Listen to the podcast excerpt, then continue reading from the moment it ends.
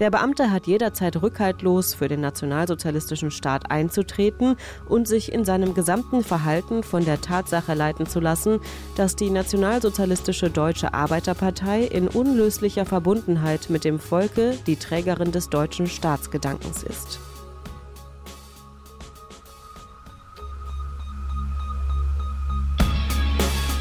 In guter Verfassung. Der Grundgesetz-Podcast.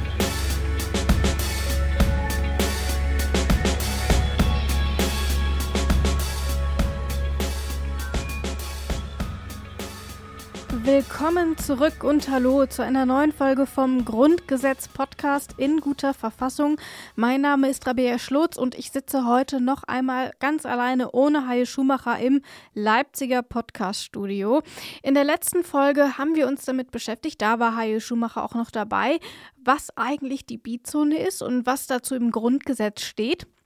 Und wir waren in der letzten Folge auch gar nicht alleine, denn Alexander Thiele hat uns die Bizone erklärt. Er hat uns erklärt, warum es die eigentlich gab und äh, welche Gedanken man hatte, als man sich quasi für ein gemeinschaftliches Wirtschaften in dieser sogenannten Bizone entschieden hat. Und das frischen wir eben nochmal auf und hören nochmal, was Alexander Thiele dazu gesagt hat. Die ganze Norm reagiert ja auf diese einzigartige Situation, dass wir so eine Art Bizone hatten, die dann ausgeweitet werden musste, weil das Bundesgebiet eben mehr umfasste, nämlich auch die französischen, französisch besetzten Gebiete.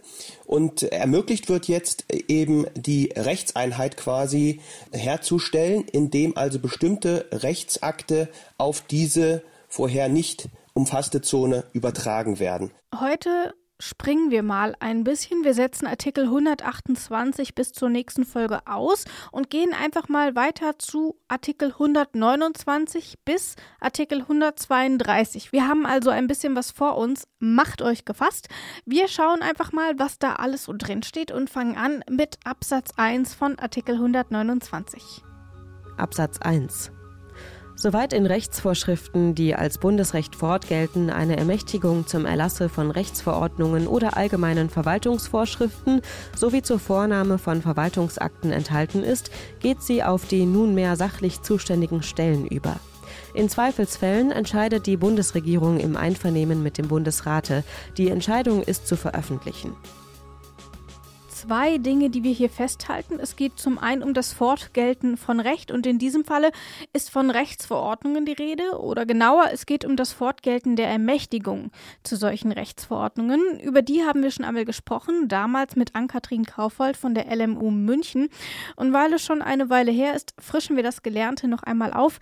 Was waren eigentlich nochmal Rechtsverordnungen, auch im Gegensatz zu Gesetzen und wozu brauchte man eigentlich eine Ermächtigung?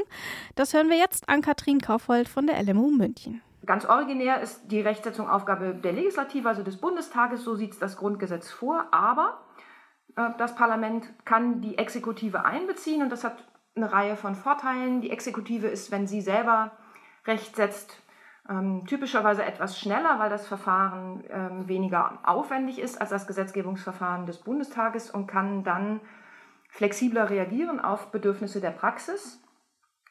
Und sie kann den Bundestag dadurch entlasten.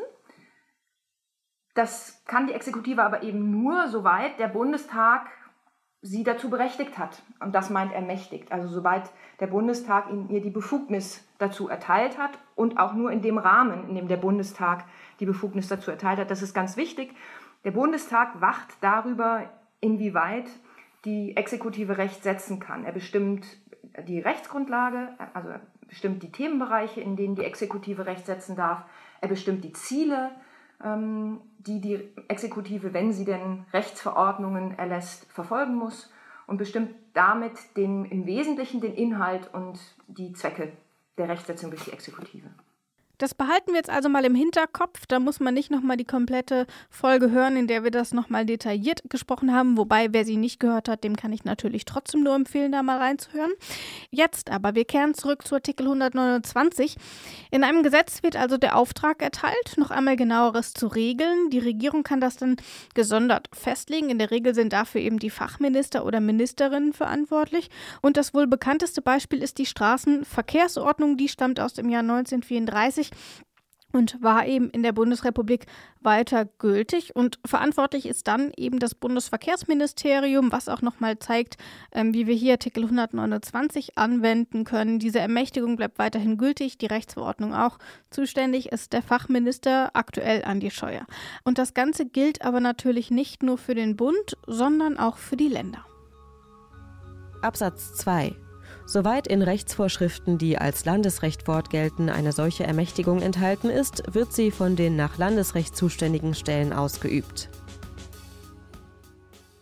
bedeutet nichts anderes, als dass solche Rechtsvorschriften auch auf Landesebene weiterhin gültig sind und genauso wie auf Bundesebene die zuständigen Stellen für sie verantwortlich sind. Wollen wir uns gar nicht allzu lange damit aufhalten. Stattdessen widmen wir uns einem Absatz, der im Grundgesetzkommentar von Horst Dreier als missglückt formuliert beschrieben wird. Warum? Wir hören rein in Absatz 3. Absatz 3 soweit Rechtsvorschriften im Sinne der Absätze 1 und 2 zu ihrer Änderung oder Ergänzung oder zum Erlass von Rechtsvorschriften anstelle von Gesetzen ermächtigen, sind diese Ermächtigungen erloschen was man direkt herauslesen kann. Es gibt auch Ermächtigungen und Rechtsverordnungen, die erloschen sind. Aber wann ist das eigentlich der Fall? Hier in Absatz 3 werden zwei Bedingungen genannt. Zum einen, wenn die Ermächtigungen, Zitat, zum Erlass von Rechtsvorschriften anstelle von Gesetzen genutzt werden. Und da sind eben insbesondere Rechtsverordnungen gemeint, sofern sie dem formellen Gesetz gleichzusetzen sind. Und diese Regelung betrifft eben Ermächtigungen, die die Möglichkeit eröffnen, die Rechtsetzungsbefugnisse zu erweitern. Das wollte man eben in der Nachkriegszeit unbedingt vermeiden, dass die Bundesregierung, also die Exekutive, noch einmal mehr Macht zugesprochen bekommt, als sie es eigentlich laut diesem Grundgesetz soll. Hier wird also noch einmal insgesamt eingeschränkt, für welche Ermächtigungen die eben besprochenen Absätze 1 und 2 explizit nicht gelten. Und wie ist das mit Absatz 4? Absatz 4. Die Vorschriften der Absätze 1 und 2 gelten entsprechend, soweit in Rechtsvorschriften auf nicht mehr geltende Vorschriften oder nicht mehr bestehende Einrichtungen verwiesen ist. Hier hat man eine Art Auffang Regelung geschaffen. Wird in den Ermächtigungen auf Einrichtungen verwiesen, die in der Bundesrepublik gar nicht mehr existieren. Was passiert dann? Dann springen die Institutionen ein, die heute anstelle der früheren Einrichtungen entstanden sind. Inwiefern das aber tatsächlich in der Realität überhaupt eine Rolle gespielt hat, das ist tatsächlich fraglich. Da gibt es ganz unterschiedliche Meinungen dazu. Das soll aber nicht Thema dieser Folge sein und deswegen gehen wir auch relativ zügig einfach wieder weiter. Artikel 130 steht schon in den Startlöchern und ist bereit, gehört zu werden. Also, was steht drin? Absatz 1 und 2 hören wir zusammen. Absatz 1 Verwaltungsorgane und sonstige der öffentlichen Verwaltung oder Rechtspflege dienenden Einrichtungen, die nicht auf Landesrecht oder Staatsverträgen zwischen Ländern beruhen, sowie die Betriebsvereinigung der südwestdeutschen Eisenbahnen und der Verwaltungsrat für das Post- und Fernmeldewesen für das französische Besatzungsgebiet unterstehen der Bundesregierung. Diese regelt mit Zustimmung des Bundesrates die Überführung, Auflösung oder Abwicklung. Absatz 2 Oberster Disziplinarvorgesetzter der Angehörigen dieser Verwaltungen und Einrichtungen ist der zuständige Bundesminister. Was ist die Kernaussage dieses Absatzes? Ich würde vorschlagen, wir verkürzen das einfach mal ein bisschen, um quasi mal zu schauen, was dort eigentlich genau drin steht ohne diese ganzen verschachtelten Sätze. Dann kommt dabei raus, Verwaltungsorgane und sonstige der öffentlichen Verwaltung oder Rechtspflege dienenden Einrichtungen, die nicht auf Landesrecht oder Staatsverträgen zwischen Ländern beruhen, unterstehen der Bundesregierung. Mit diesem ganzen Kleingeschissel, der dazwischen steht, beschäftigen wir uns gleich im nächsten Schritt. Zunächst schauen wir, was das jetzt eigentlich genau bedeutet. Also Verwaltungsorgane, die nicht den Ländern zugewiesen werden können durch Staatsverträge oder Landesrecht, so steht es hier, fallen also erst einmal an an den Bund. Das sind erst einmal normale Verwaltungsbehörden als eben auch Gerichte. Die sind hier mit der Rechtspflege gemeint. Und für diese Behörden ist zunächst einmal der Bund zuständig und verantwortlich ist eben entsprechend der Fachminister oder die Ministerin. Das ist das, was wir hier eben in Absatz 2 gehört haben. Das ist Punkt 1. Punkt 2. Der Bund kann entscheiden, was damit passiert. Damit gibt die Verfassung nur Möglichkeiten vor, entscheidet aber eben nicht selbst und welche Möglichkeiten bestehen. Überführung, Auflösung und Abwicklung. Nun könnte man natürlich meinen, dass das drei unterschiedliche Handlungen sind, tatsächlich aber sind es nur zwei. Zum einen die Überführung sowie die Auflösung mit der anschließenden Abwicklung, weil die Abwicklung kann natürlich nicht passieren, wenn die Behörde vorher nicht aufgelöst wurde. Deswegen zwei Handlungsmöglichkeiten, wofür sich der Bund dann letzten Endes entscheidet, ist aber erst einmal grundsätzlich ihm überlassen. Und gleiches gilt eben für die beiden gesondert genannten Unternehmen bzw. Gebiete der Südwestdeutschen Eisenbahn und der Verwaltungsrat für das Post- und Fernmeldewesen für das französische Besatzungsgebiet. Beides hat aber letzten Endes keine Rolle gespielt, weil es eben gar nicht zur Umsetzung gekommen ist. Deswegen habe ich es eben auch ausgeklammert und deswegen müssen wir uns auch gar nicht damit beschäftigen. Hier hat man nämlich eine Eventualität geschaffen, die aber dann tatsächlich nicht eingetreten ist, kann also weg. Was steht in Absatz 3? Hören wir mal. Absatz 3. Nicht landesunmittelbare oder nicht auf Staatsverträgen zwischen den Ländern beruhende Körperschaften und Anstalten des öffentlichen Rechtes unterstehen der Aufsicht der zuständigen obersten Bundesbehörde. Hier darf man nicht über ein Wort stolpern. Die Rede ist von nicht landesunmittelbaren Körperschaften. Nun war mein erster Instinkt, auf die Unterschiede zwischen unmittelbaren und mittelbaren juristischen Personen hinzuweisen. Das ist hier aber gar nicht gemeint. Vielmehr geht es darum, ob die Körperschaften eben unter der Aufsicht einer Landesbehörde stehen und dann entwickelt sich das Ganze eben, wie wir es hier in Artikel 130 gehört haben. Je nachdem, ob das Land zuständig ist oder nicht, kann dann eben der Bund eingreifen und wird zur obersten Behörde. So, Trommelwirbel. Artikel 131. Was steht drin? Hören wir doch mal. Die Rechtsverhältnisse von Personen einschließlich der Flüchtlinge und Vertriebenen, die am 8. Mai 1945 im öffentlichen Dienste standen, aus anderen als Beamten oder tarifrechtlichen Gründen ausgeschieden sind und bisher nicht oder nicht ihrer früheren Stellung entsprechend verwendet werden, sind durch Bundesgesetz zu regeln. Entsprechendes gilt für Personen einschließlich der Flüchtlinge und Vertriebenen, die am 8. Mai 1945 versorgungsberechtigt waren und aus anderen als Beamten oder tarifrechtlichen Gründen keine oder keine entsprechende Versorgung mehr erhalten. Bis zum Inkrafttreten des Bundesgesetzes können vorbehaltlich anderweitiger landesrechtlicher Regelung Rechtsansprüche nicht geltend gemacht werden. Wir tauchen tief ein in die Regelung der Beamtenverhältnisse unter den Nationalsozialisten und der Nachkriegszeit. Wir tauchen tief in die Regelung der Beamtenverhältnisse unter den Nationalsozialisten und der Nachkriegszeit ein. Die Verfassung gibt hier vor, dass per Bundesgesetz geregelt werden kann, wie man mit Menschen umgeht, die vor 1945 in einem Beamtenverhältnis waren und nach dem Krieg aus dem Dienst entfernt wurden. Das Beamtenverhältnis unter den Nationalsozialisten war auf einen sehr bestimmten Personenkreis beschränkt beschränkt. Geregelt wurde das damals im deutschen Beamtengesetz von 1937. Das Beamtentum ist immer auch eine Stütze des Staates. Auch bei den Nationalsozialisten ist das nicht anders. Und deswegen erlassen sie am 26. Januar 1937 ein Gesetz, das die Beamten noch enger mit dem Staat und insbesondere auch dem, Zitat, Führer des Deutschen Reichs und Volkes Adolf Hitler verbindet. Juden werden schon 1933 aus dem Berufsbeamtentum verbannt und auch Frauen müssen seit 1933 Benachteiligungen hinnehmen. Sie werden erst deutlich später auf Lebenszeit ins Beamtentum gehoben als Männer. Diese Regelungen werden 1937 noch einmal gestärkt. Hinzu kommen noch sämtliche andere Regelungen. Das Beamtentum dient von nun an nicht mehr nur dem gesamten Staate, sondern ausschließlich der NSDAP und Hitler selbst. So steht damals zum Beispiel in Paragraph 1 Absatz 2 folgendes. Der deutsche Beamte ist der Vollstrecker des Willens des von der Nationalsozialistischen Deutschen Arbeiterpartei getragenen Staates und weiter in Absatz 1 und 2 von Paragraph 3, dem Führer, der ihm seinen besonderen Schutz zusichert, hat er Treue bis zum Tode zu halten. Der Beamte hat jederzeit rückhaltlos für den nationalsozialistischen Staat einzutreten und sich in seinem gesamten Verhalten von der Tatsache leiten zu lassen, dass die nationalsozialistische Deutsche Arbeiterpartei in unlöslicher Verbundenheit mit dem Volke die Trägerin des deutschen Staatsgedankens ist. Nach dem Kriegsende wurde diesen Beamtenverhältnissen die rechtliche Grundlage entzogen. Damit waren sie nichtig. Wie ging man aber nun mit diesen Menschen um, die ihren Beamtenstatus und auch ihren Job verloren haben? Wohlgemerkt bezieht sich das auf die Menschen, die durch das Ende des nationalsozialistischen Staates ihren Status verloren haben und nicht auf diejenigen Menschen, die ihren Beamtenstatus unter den Nationalsozialisten verloren hatten, weil sie zum Beispiel Juden waren.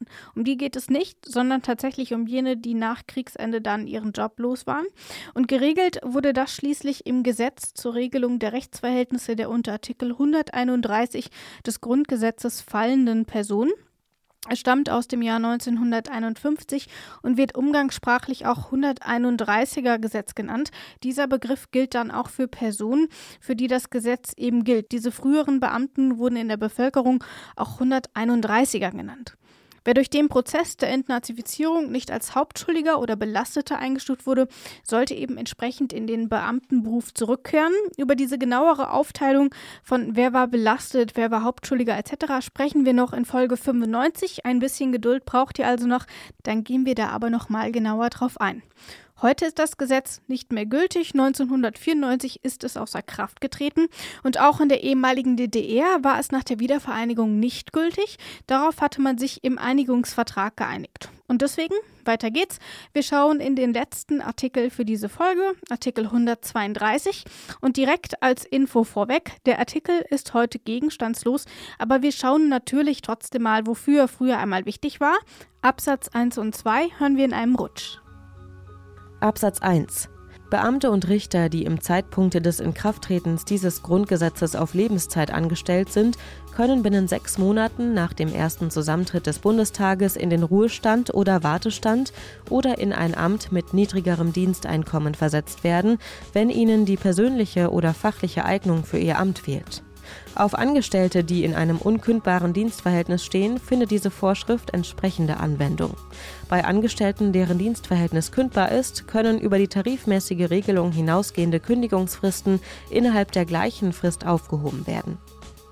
Absatz 2 diese Bestimmung findet keine Anwendung auf Angehörige des öffentlichen Dienstes, die von den Vorschriften über die Befreiung von Nationalsozialismus und Militarismus nicht betroffen oder die anerkannte Verfolgte des Nationalsozialismus sind, sofern nicht ein wichtiger Grund in ihrer Person vorliegt. Personen, denen die persönliche und fachliche Eignung fehlt, können trotz eigentlich lebenslanger Anstellung in den Ruhestand versetzt werden, aber nur in den ersten sechs Monaten nach Zusammentritt des Bundestages und entsprechend hat diese Regelung am 7.3.1950 ihre Wirkung verloren. Aber was war die Idee? Man wollte die Leistungs- und die Funktionsfähigkeit der neuen Verwaltung sichern. Wer unter den Nationalsozialisten zum Beispiel nur ins Amt gekommen war, weil er ein Sympathisant der Nazis war, sollte jetzt eben auch wieder aus dem Amt entfernt werden können.